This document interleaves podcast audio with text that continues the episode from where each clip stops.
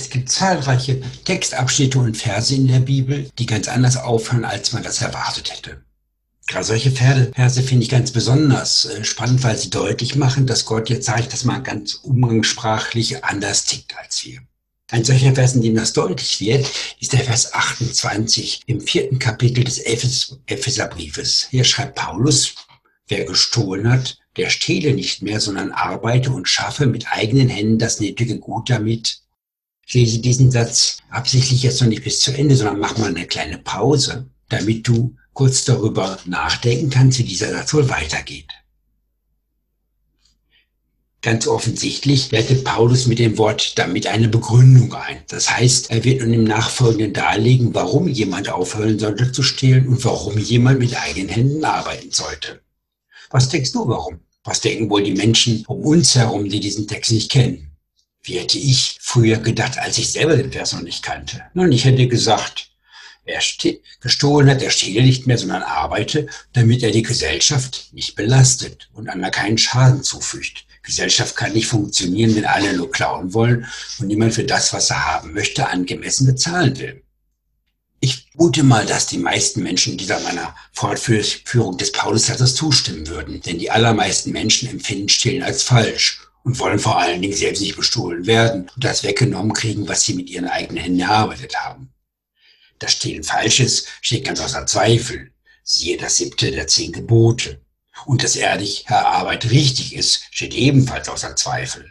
Arbeit und die Übernahme von Verantwortung sind nicht erst das Los des gefallenen Menschen, sondern bereits Bestandteil des Paradieses. Siehe 1. Mose 2,15, wo es heißt, und Gott der Herr nahm den Menschen und setzte ihn in den Garten Eden, dass er ihn bewaute, bebaute und bewahrte. Also, dass er arbeite. Also alles, was Paulus bisher gesagt hat, entspricht dem, was wir mit unserem alttestamentlichen Bibelwissen ebenfalls gesagt hätten. Aber was Paulus als Begründung für Arbeiten statt Stehlen schreibt, geht in eine völlig andere Richtung. Er schreibt, wer gestohlen hat, der stehle nicht mehr, sondern arbeite und schaffe mit eigenen Händen das nötige Gut, damit er dem Bedürftigen abgeben kann. Hier kommt eine völlig neue Denke ins Spiel. Denn sowohl Stehlen als auch Arbeiten sind letztendlich Mittel, um am Ende was zu haben. Ersteres ist illegal, letzteres ist legal, aber beide Methoden haben das Besitzen wollen zum Ziel. Und dieses Ziel ist ein Kennzeichen des natürlichen Menschen, der besitzen will, um Sicherheit, Bequemlichkeit und Gestaltungsmacht zu haben. Paulus stellt diese Denke auf den Kopf mit seiner Begründung, damit er den Bedürftigen abgeben kann, sagt er letztlich, der natürliche Mensch arbeitet um zu haben, der geistliche Mensch aber, also die neue Kreatur in Christus, arbeitet um zu geben.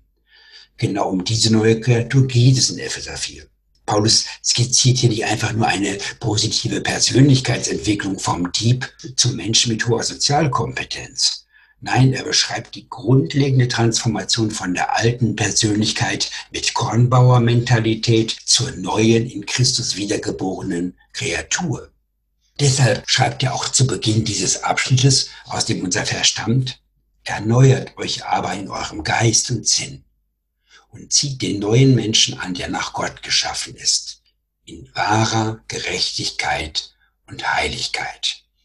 Genau darum geht es. Wir sollen nicht nur in unserem Handeln, sondern zuallererst in der Art, wie wir ticken, wie wir denken, wie wir im tiefsten Inneren denken, unseren Schöpfer widerspiegeln. Denn wir sind nach der Art Gottes geschaffen.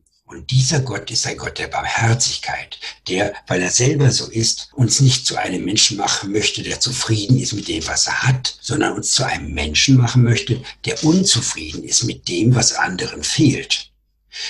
Diese Denke kriegen wir nicht von alleine hin, weil sie wieder natürlich ist. Diese Denke hat auch Paulus nicht von alleine hingekriegt. Deshalb schreibt er auch in Galater 2,20, nicht aber ich, sondern Christus in mir. Das ist die einzige Art und Weise, wie der neue Mensch ein Leben leben kann, das die Wesensart Gottes widerspiegelt. Das ist ein Wachstumsprozess, der erfordert, dass wir uns jeden Tag neu in die Gemeinschaft mit Christus begeben und uns von seiner Wesensart prägen lassen. Das kann auch heute an diesem Tag geschehen, wo du am Beispiel von Epheser 4,28 siehst, wie großartig Gott ist. Begib dich in Gemeinschaft mit ihm und lass dich von ihm prägen dann können wir fröhlich an andere abgeben und werden später Jesu Frage aus Lukas 22, 35 genauso beantworten wie seine Jünger.